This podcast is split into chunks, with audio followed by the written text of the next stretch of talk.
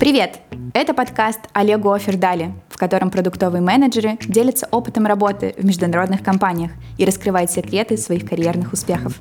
Меня зовут Даша Шульгина, я основательница проекта Agile Fluent, сервиса для трудоустройства за рубежом.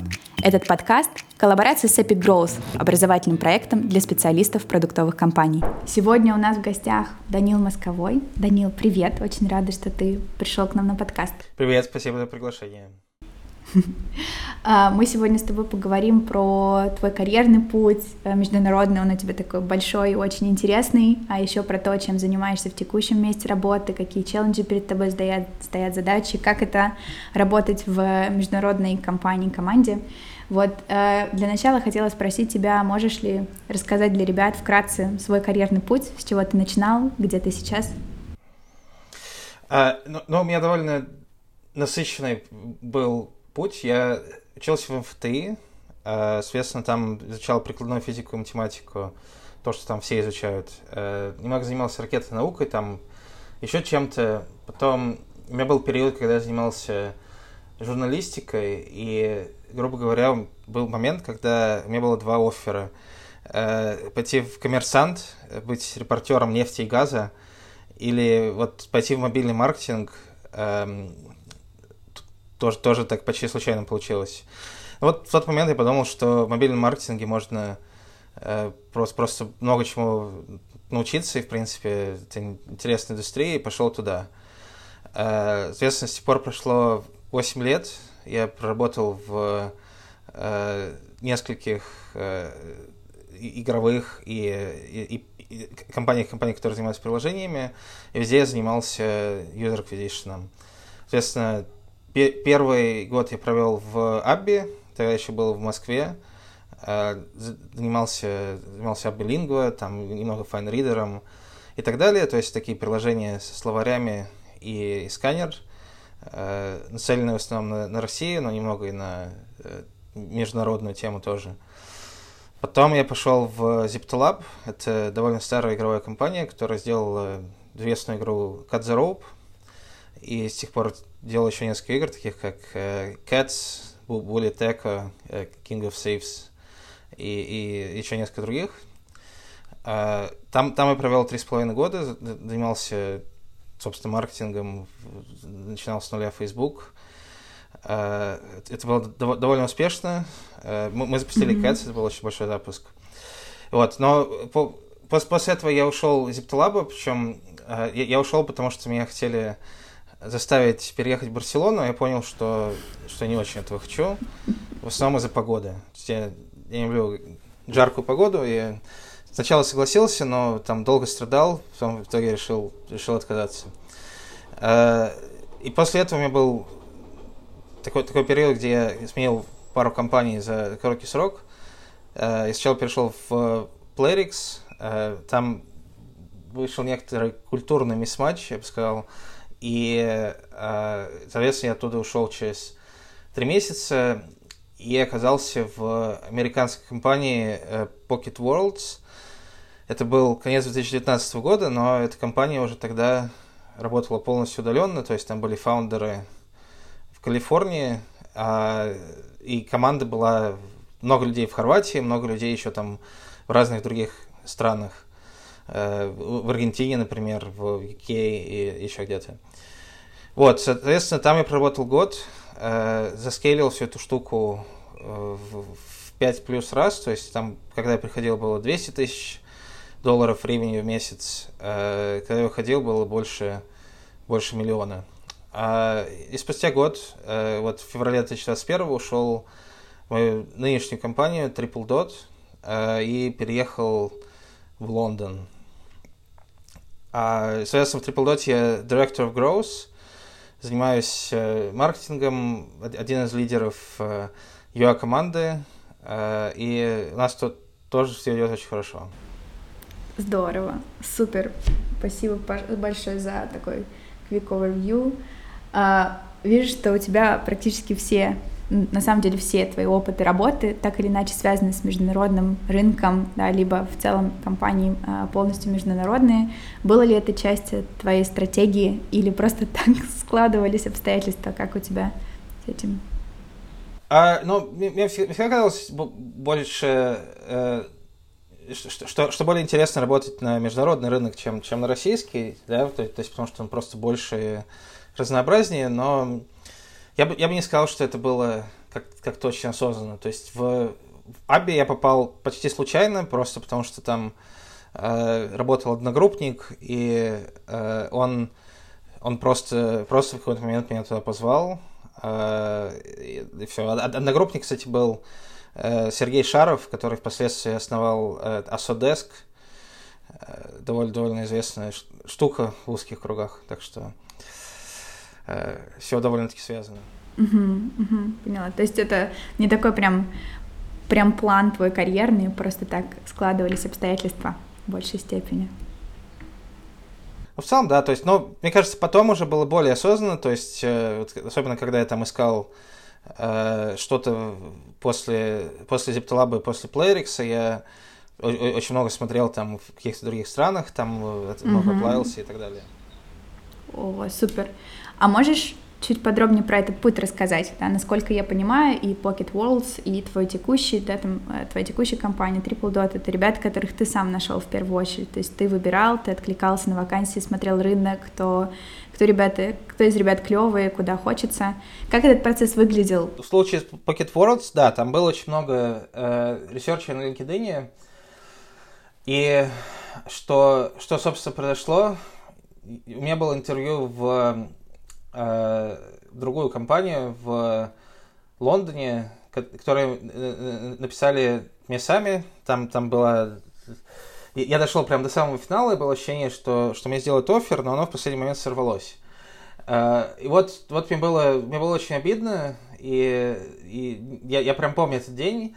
Я, я решил, все там, окей, сейчас я открою LinkedIn, и, не знаю, там отправлю найду 50 компаний и отправлю там 50 application ов за, за один вечер. Это был довольно интенсивный вечер в итоге, но... Э, но, но, но именно, именно это принесло в итоге этот э, успех, что, что я попал в Pocket Worlds, э, и ну да, но ну, в, в плане того, как выбирал, э, мне кажется, когда ты в индустрии, мобильных игр ты более-менее понимаешь, какие игры есть, то есть что, что происходит, плюс у тебя есть, э, э, не знаю, там Sensor Tower, Data AI, разные инструменты, которые тебе позволяют видеть размеры просто, просто самой игры, э, сколько времени она получает, сколько инсталлов и так далее. Ну и, э, то есть это первое. Второе, мне кажется, очень важен какой-то бэкграунд э, фаундеров и команды и, и в целом команды, которые есть. То есть, если говорить про research на LinkedIn, то мой процесс это просто, ну, то есть, э, во-первых, во-первых, э, отталкиваться от того, какие есть э, вакансии, э, то есть, что я, в принципе, вижу. Во-вторых, э, смотреть, смотреть на компанию, насколько там опытные founder ы, насколько у них есть продукт, то есть, это что-то запущено уже, или, или они как-то там хотят делать какой-то soft launch.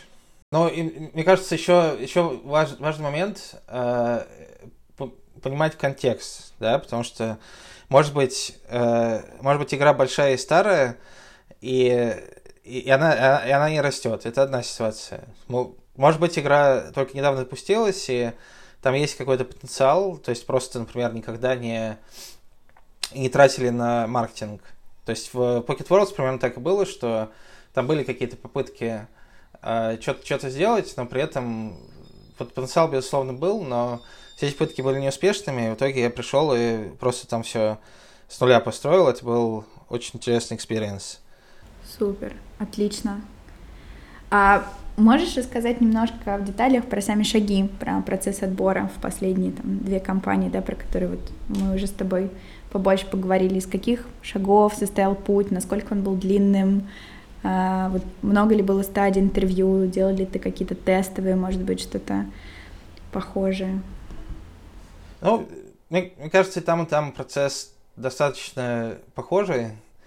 А, везде есть тест, тестовое задание, но оно э, не, не, сам, не самое объемное в, в обоих случаях. То есть там был какой-то анализ э, каких-то данных в Excel, достаточно, достаточно базовая тема. И в основном, э, мне кажется, так работает, что анализ данных это больше как э, sanity check, чтобы посмотреть, что человек э, умеет что-то делать. И очень большой фокус непосредственно на самом интервью, когда ты, ты разговариваешь с человеком и пытаешься понять, насколько, насколько он может донести свою мысль, и насколько он может объяснить то, то чем занимается, и что вообще происходит. То есть, э, э, ну, например, если говорить про Triple Dot, то мы начинаем... Э, то, то, сейчас попробую посчитать наши этапы. Мне кажется, их, их около четырех, наверное. Мы начинаем с короткого скрининга. То, то, то есть, наверное, эта тема, наш рекрутер звонит человеку, с ним разговаривает. Задача в основном понять, что человек хочет, насколько он, насколько он адекватный, насколько он хорошо говорит по-английски.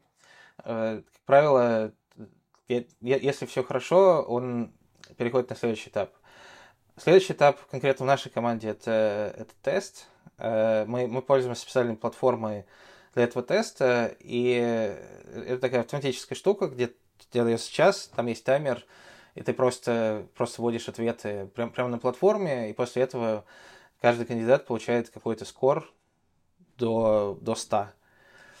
Вот. И там, там достаточно стандартные вопросы, там есть простые математические вопросы, есть э, какие-то Excel задания тоже, и есть, есть какие-то вещи просто там на, э, на обработку данных, словно говоря, что вот вы видите это, типа, что, что вы делаете. Э, тут важно еще сказать, что мы нашу команду конкретно нанимаем много людей э, без, без опыта, то есть просто, просто выпускников, но этот тест рассчитан в первую очередь на них, потому что это очень хороший фильтр, а, соображает человек или нет. Потому что, в принципе, вся информация уже там есть, то есть не нужен никакой опыт в EA, чтобы, чтобы это сделать, но вот не так много людей э, с этим справляется. Но при этом тот же самый тест мы используем и для людей с опытом. И интересно, что, ну, что часто люди с опытом просто хуже его делают, чем, чем выпускники. Как думаешь, почему так получается? Выпускники больше ну, понимают важность этого, да, больше вкладываются в подготовку или как так? Мне кажется, мне кажется, в UA просто очень, очень разношерстный опыт, то есть нет, нет каких-то стандартов, э, нет, нет, нет никакого open source и никакой открытой информации, поэтому э, часто, часто, часто человек э, настолько хорош, насколько хороша его компания, а, ну, как, как мы все знаем, хороших компаний не так уж и много. И поэтому, поэтому бывает так, что человек думает, что он что-то с чем-то очень хорошо справляется, но по факту, если разжать это до таких довольно базовых вещей, то, то это может быть и не так.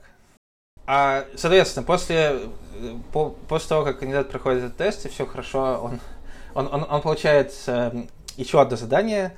Оно тоже небольшое. Это чуть-чуть э, более подробный Excel task, где там условно нужно тоже, тоже посмотреть на данные, там какие-то компании и сказать, вот, типа, типа что ты делаешь.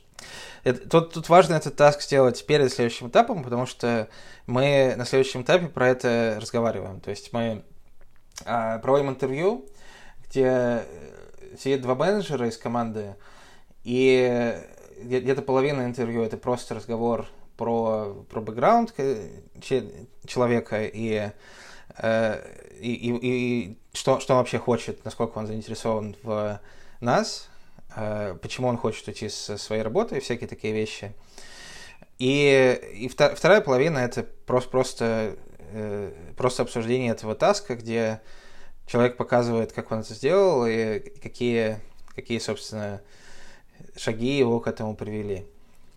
Вот. Эм, ну и тут в этом интервью важно как раз э, то, то, то что я сказал, насколько, насколько coherent, насколько человек может объяснить. То есть хороший тест э, на э, такой вот адекватность, скажем, это когда человек человек говорит, вот я занимаюсь вот этим и этим, и совершенно непонятно, чем, что это такое. То есть просто просто какая-то совершенно новая для меня сфера. Потом, э, ну, мы, тогда спрашиваем, типа, вот, ну, объясни, что это такое.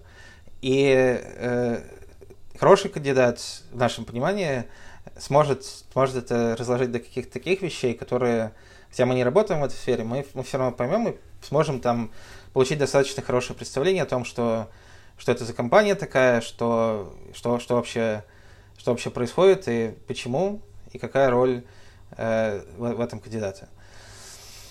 Э, помимо этого, э, нам важно, э, и, и мне кажется, тут если говорить про отличие России и международных компаний, э, это, э, это, это важный аспект. Нам, нам, нам важно, чтобы человек э, достаточно долго задерживался в своих предыдущих местах работы. Мне кажется, здесь есть культурное отличие, то есть в России считается, что там где-то год э, поработал в одном месте и уже, уже типа нормально менять работу. В UK не так, то есть в UK скорее, скорее эта цифра ближе к трем э, годам, то есть если, если цепочка просто смена работы длиной в один год, это, это вызывает некоторую настороженность. Но мы можем, э, то есть мы, мы в таких случаях обычно спрашиваем, то есть что, что там случилось.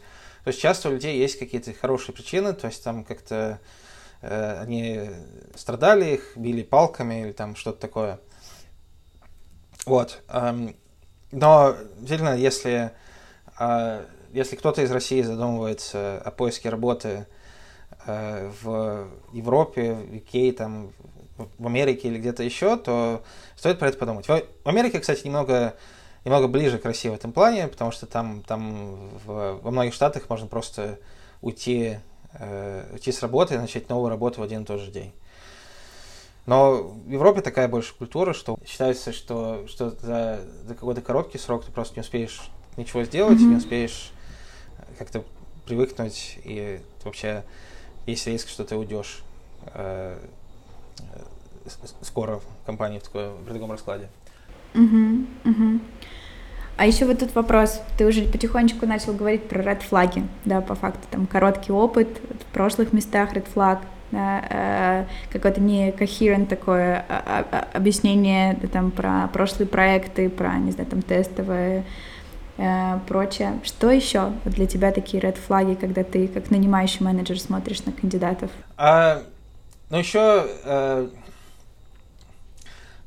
мы, мы, мы спрашиваем еще, почему, почему человек э, хочет уйти из, из, из компании.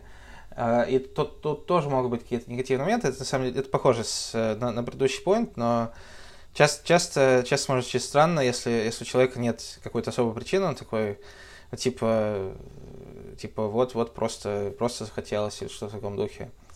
То есть, э, как правило, э, как, как правило, кандидаты, которые впоследствии успешны, у них есть какая-то там, есть какая-то артикулированная причина, потому что иначе просто, просто непонятно. То есть, может быть, может быть, человек на самом деле не хочет эм, наниматься никуда, а просто там, не знаю, хочет узнать, какую зарплату предложат и типа свалить. То есть вот э, таки, такие истории мы, мы тоже пытаемся, пытаемся отсекать. Потом в плане, в плане red flag ов понятно, что э, когда мы нанимаем особенно людей с э, опытом э, какого-то менеджерского experience а, мы э, пытаемся узнать, насколько как, как, как именно они работают со своей командой и насколько это все адекватно выглядит. То есть, если...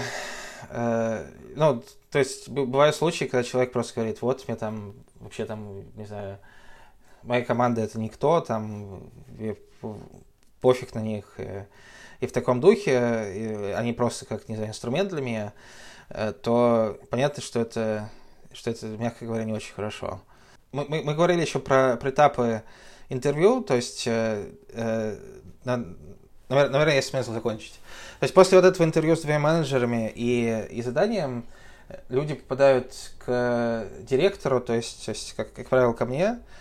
Э, и тут, по сути, происходит что-то очень похожее на вот первую половину интервью симуляции. Для, для людей с, с опытом тут больше, больше разговора про то, что, ну, собственно, про их опыт, что они, что они делали, и какие у них навыки есть.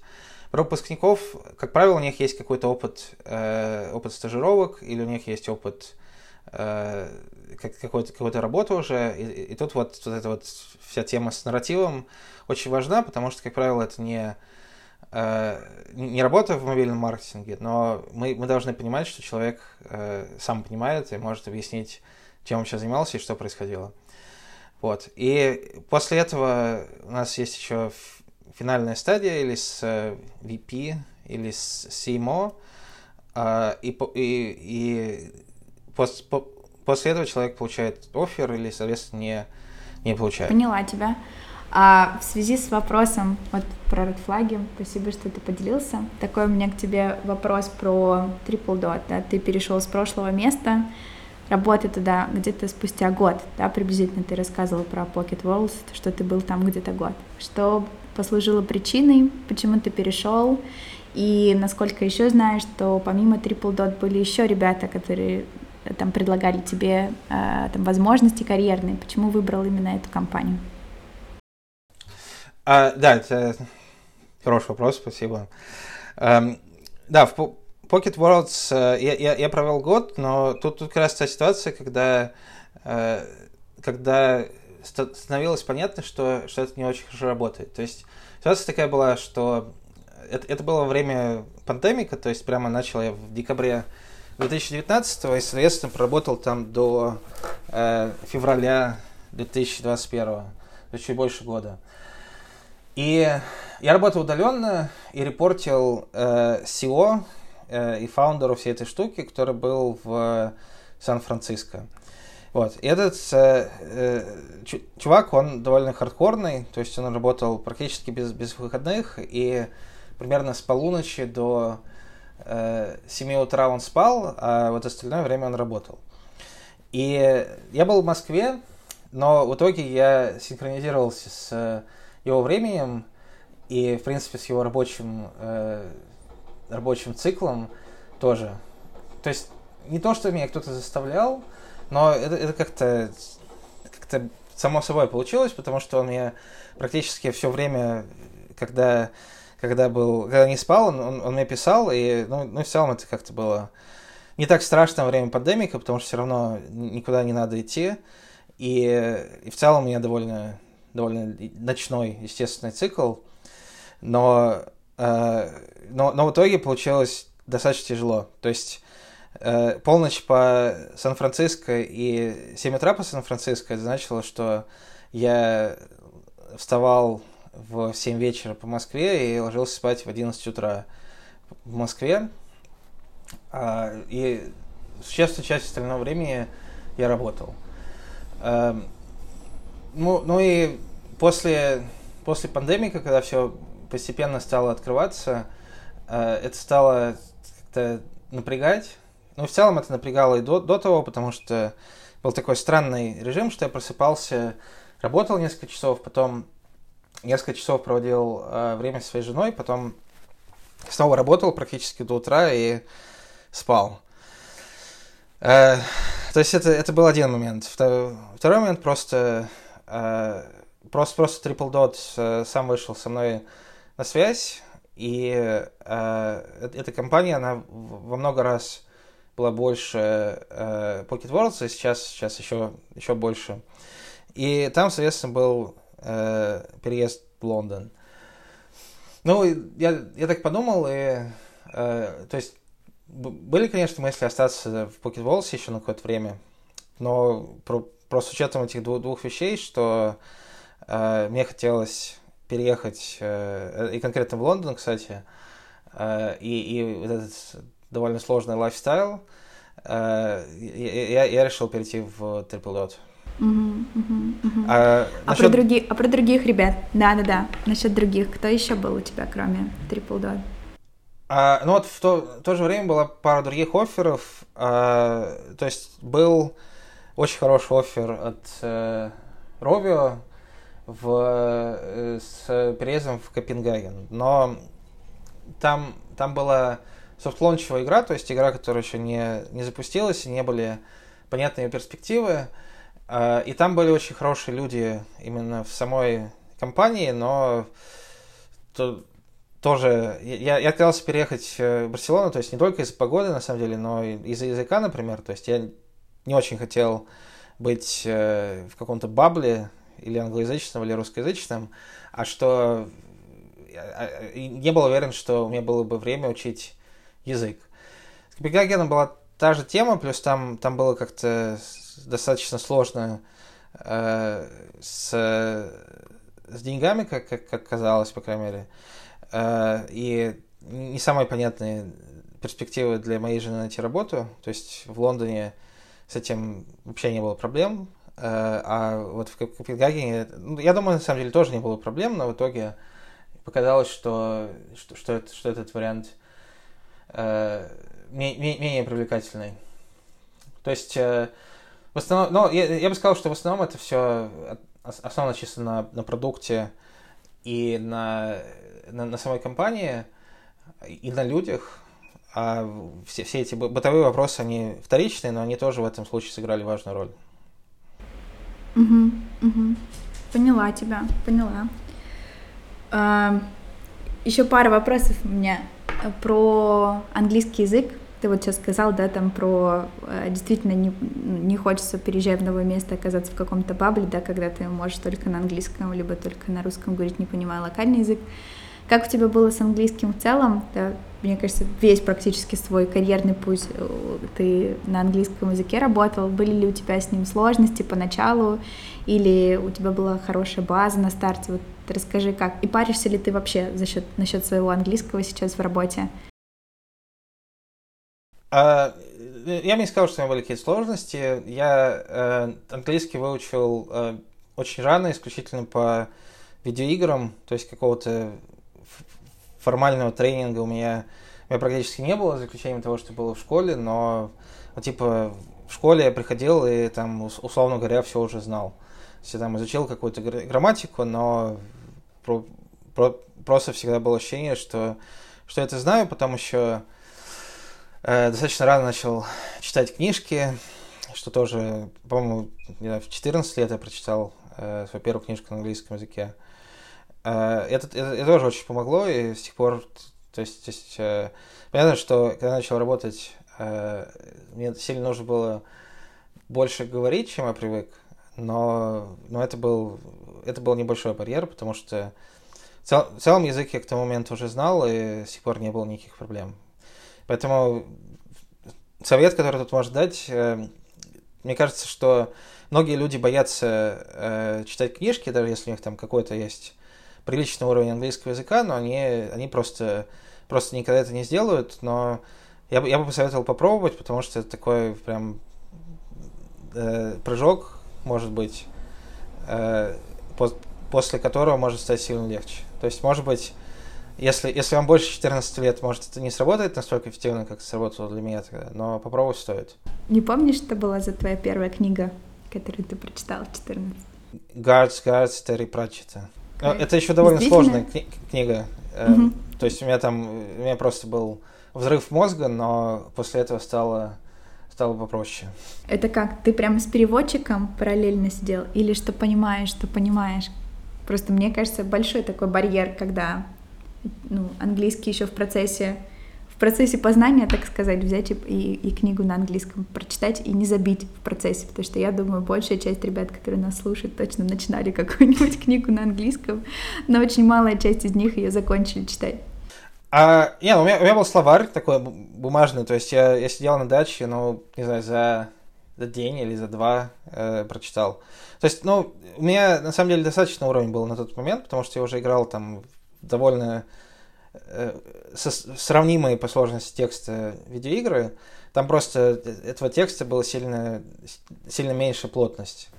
Да, тут, тут прямо, то есть все, что видишь, это текст, и, э, то есть хотя там, не знаю, там, не знаю, прочитать три страницы вообще никакой проблемы нет, но когда там читаешь э, там 50 за, э, за какое-то короткое время, тогда с непривычки довольно сложно. Но после этого, там, не знаю, ре, реально я почувствовал себя проще, но понятно, что это не единственное там действие, которое поможет людям э, с английским языком, но в целом, в целом, мне кажется, point в том, что им стоит пользоваться, То есть стоит там с кем-то общаться, сейчас есть много дискордов, э, не знаю, Reddit или, или что-то такое, тоже стоит туда пойти и просто попробовать э, там что-то писать. То есть э, сколько там это не голосом, нет какой-то проблемы, и э, какие-то навыки получится э, приобрести. Угу, угу. А вот сейчас в работе, э, не знаю, насколько у тебя команда исключительно из э, ребят из Лондона или тоже разбросана по всему миру, как, как сейчас с английским? Чувствуешь ли, не знаю, там, что кого-то не понимаешь и, или, или тебя не понимают? Или уже все просто на опыте, все, все здорово, вообще никаких проблем нет?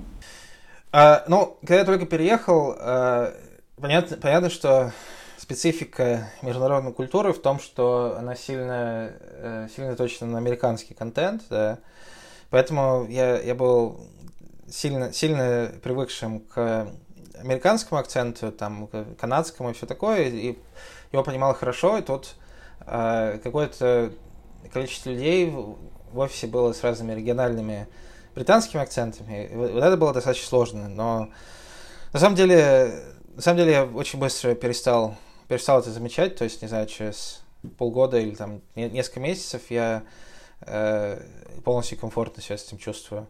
есть, э, я переживал на этот счет, именно в плане э, понимания каких-то не, необычных для меня акцентов, но на самом деле быстро к этому привыкаешь.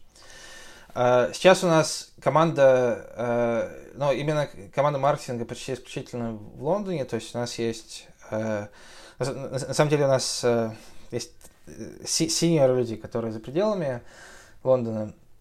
Наш CMO, соответственно, в, в Австралии, и он он, он, он австралиец, э, частично, частично южноафриканец. Э, наш, э, еще, еще есть пару людей в Милане, но там человек э, польско-итальянский, э, сори, польско-британский. Вот, вот, он, он живет сейчас в Милане. И еще, еще у нас есть э, американец. Э, но основ, основная часть команды, 20 человек, э, находится в Лондоне. И на самом деле у нас не так много британских людей, то есть у нас есть несколько э, людей непосредственно из UK. Э, по-моему, из самого Лондона только, только один сейчас человек, есть еще люди из разных других частей Англии. Э, но, но и в основном достаточно международная команда, то есть э, там есть несколько человек из Индии, э, есть человек из Швейцарии, э, есть э, люди из, из э, еще разных стран. То есть русскоязычных э, именно в команде маркетинга э, практически нет. Вот мы недавно наняли еще, еще одну директорку, она из, из Беларуси, тоже, тоже недавно переехала. А, а так как-то в недавнее время только я был русскоязычным. Правда, у нас еще э, есть э, команда креативов, и там, соответственно, это условно креативные продюсеры и, и много художников, которые делают видео. Вот они изначально были в, в Минске, э, сейчас они там частично, некоторые остались в Минске, но сейчас они в основном в Варшаве и в Барселоне. Эм, и, ну, та, та, та часть команды, соответственно, русскоязычная. Супер, супер. Очень много ребят отовсюду у тебя, с разных уголочков планеты вообще. Последний в этой части, а, Данил, вопрос про советы ребятам, кто еще в начале или в процессе пути построения карьеры за рубежом, за границей. Вот что ты с такой перспективы своего опыта во многих уже компаниях, не в одной, и с разницей гигантской по времени, вообще не знаю, как ты столько протерпел целый год, просто жесть. Что ты можешь посоветовать ребятам, на что обратить внимание, да, какой, там, может быть, каких ошибок не стоит допускать. Буду очень рада, если ты такое небольшое напутственное слово скажешь ребятам, посоветуешь. А, ну, я, я, я думаю, стоит, э, стоит понимать, что, что, что вы именно хотите, э, то есть как, какая культура и так далее, потому что мне кажется, что, э, что люди часто смешивают э, так называемую западную культуру и западные компании, но, например, между, между Америкой и Европой, вообще говоря, есть очень большая разница. То есть э, в Европе больше такой фокус на какой-то work-life balance, больше, больше фокус на то, что там есть отпуск, есть больничный, там, э, я не знаю что, и люди, собственно, этим пользуются. Но если вы пойдете работать в американскую компанию, там в большинстве при, примерно похожая культура на то, что я писал, то есть, э, условно, там люди работают без, без выходных, причем формально их никто не заставляет, но типа они что им это нравится. Отпуск э, в том же Pocket Worlds у нас был формально безлимитный, но люди пользовались тремя днями отпуска в год достаточно часто. У тебя тоже было три дня отпуска в тот год, когда ты Ну, у меня было, у меня было недели три, наверное, не знаю. Э, вот. То есть, ну, может, очевидный point, но просто, просто нужно провести research и понять, понять, чего ожидать, чтобы не, не было неприятных сюрпризов.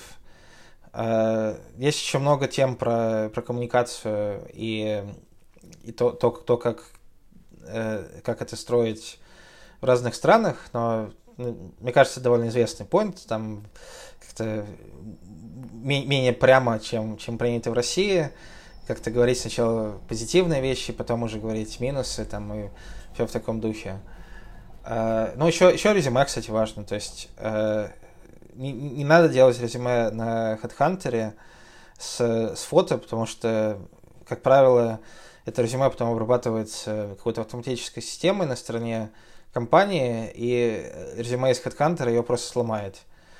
Эм, вот, и оно не, не запарсится никак. То есть, то есть просто какое-то нейтральное резюме где-то можно построить такое без, без фото, без каких-то выкрутасов, чтобы оно легко парсилось.